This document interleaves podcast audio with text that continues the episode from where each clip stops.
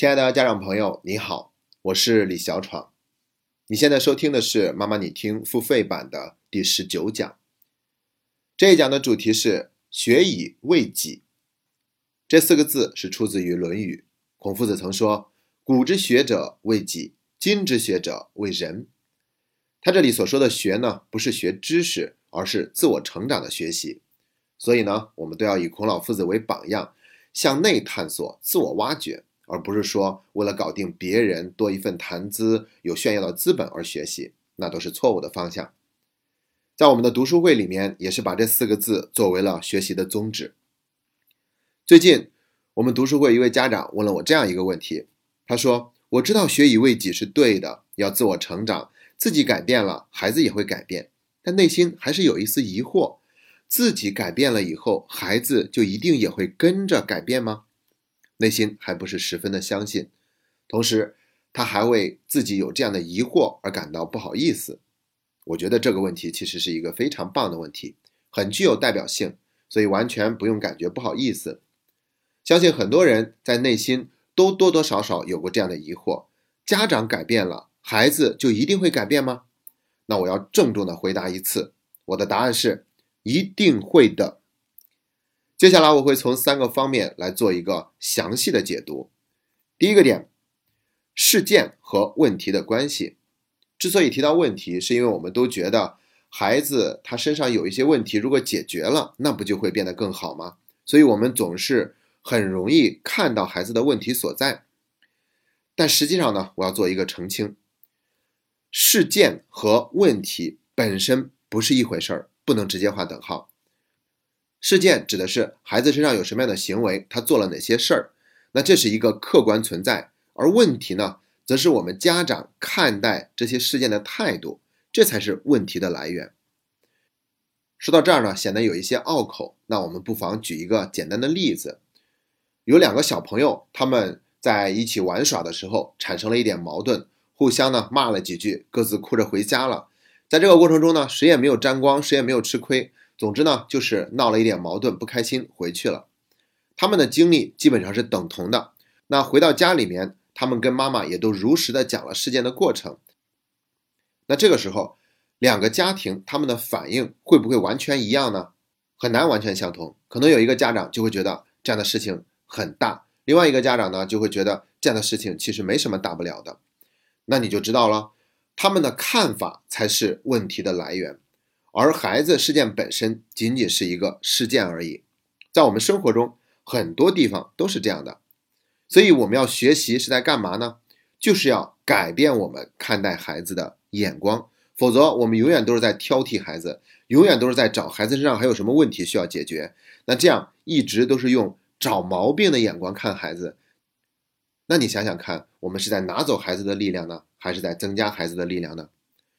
一说到转念，我就想起来这样一个非常通俗的小故事：说有一个老太太，她有两个儿子，大儿子呢是在海边晒盐的，二儿子呢是卖雨伞的。然后他内心总是很痛苦，因为如果天晴的话，他小儿子的雨伞就卖不出去；如果下雨天的话，他大儿子在海边晒盐就晒不了了。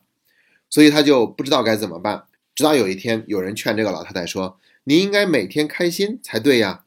要知道，晴天的时候，你的大儿子就可以晒盐，这不是值得开心的事吗？下雨天的时候，你就要为小儿子感到开心，因为他可以卖更多雨伞了。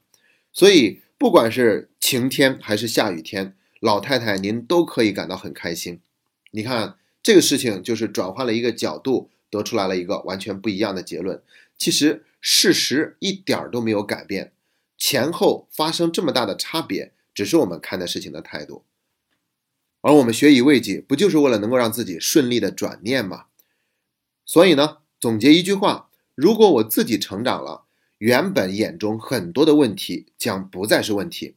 你说这是不是我们想要的？说完了第一点，我们再来看第二点：焦虑和问题的关系。事实是你不是因为有问题所以才焦虑。而是自身先有了习惯性的焦虑，所以才会投射出来更多的问题。换句话说，就算你现在看到的孩子身上的所有问题毛病都解决了，你还是会找到新的毛病，你还是可以有继续焦虑下去的理由。这就像是一碗水，你总想把最上面那一层给提取掉，可是你提取完以后呢，就会有下面的水变成最上面这一层，永远都会有最上面这一层存在。所以，如果我们内心总是焦虑的话，绝对不会发愁找到问题。可能这样说呢，我们大家还觉得不相信。那我就举一个例子，这也是真实的。有一个家长给我提问问题，说他女儿呢整天在房间里面玩 iPad，非常担心，说是能不能不让孩子玩 iPad，怎么样才可以做到这一点？我就问他说，孩子的学习成绩怎么样？他说孩子的学习成绩是班级前十名。我一听就说这成绩还不错啊。然后我继续追问了一句，他的成绩稳定吗？妈妈就说他的成绩一直都还算比较稳定。可是马上就要考试了，他还这样玩，我真的很担心。你看看这个妈妈，她就是不知足，对不对？我们很多的家长之所以不让孩子玩，是因为影响到了学习。但是呢，这个女孩子她玩 iPad，其实并没有影响到自己的学习成绩的。可是她的妈妈还是要盯着这些问题，紧紧的抓住不放。可以说，这个孩子的内心非常的强大，要不然他几乎没有办法排除他妈妈的干扰。如果被妈妈干扰了的话，反倒他会出现更多的问题，所以呢，你就明白了，不要期待着解决问题，然后让自己的焦虑得以平复。只要是我们内心有焦虑，那么我们就不愁找到新的问题。而且呢，我们一直以来都在强调一点，那就是要培养自己跟问题和平共处的能力，因为它只不过是我们的眼光造成的嘛，所以不是非得要求孩子改变了，然后这些事情才可以得以平复。总结一句话，那就是：如果我成长了，我的焦虑才有可能减少，而不是期待孩子或者外界任何一个人改变了以后才会有所减少。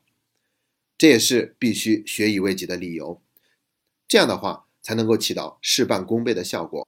同样，不管有什么问题到来，我们都不会有过激的反应，而只是物来顺应。这样的人生，难道不值得期待吗？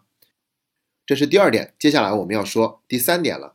如果您想收听本期节目的完整内容，欢迎购买妈妈你听的付费版。您可以在微信里输入“妈妈你听”的拼音全拼，找到我们的微信公众号，关注以后点击页面正中间的精品课程，就可以找到妈妈你听付费版节目的链接入口。最后，再次感谢一直以来您对本节目的信任和厚爱。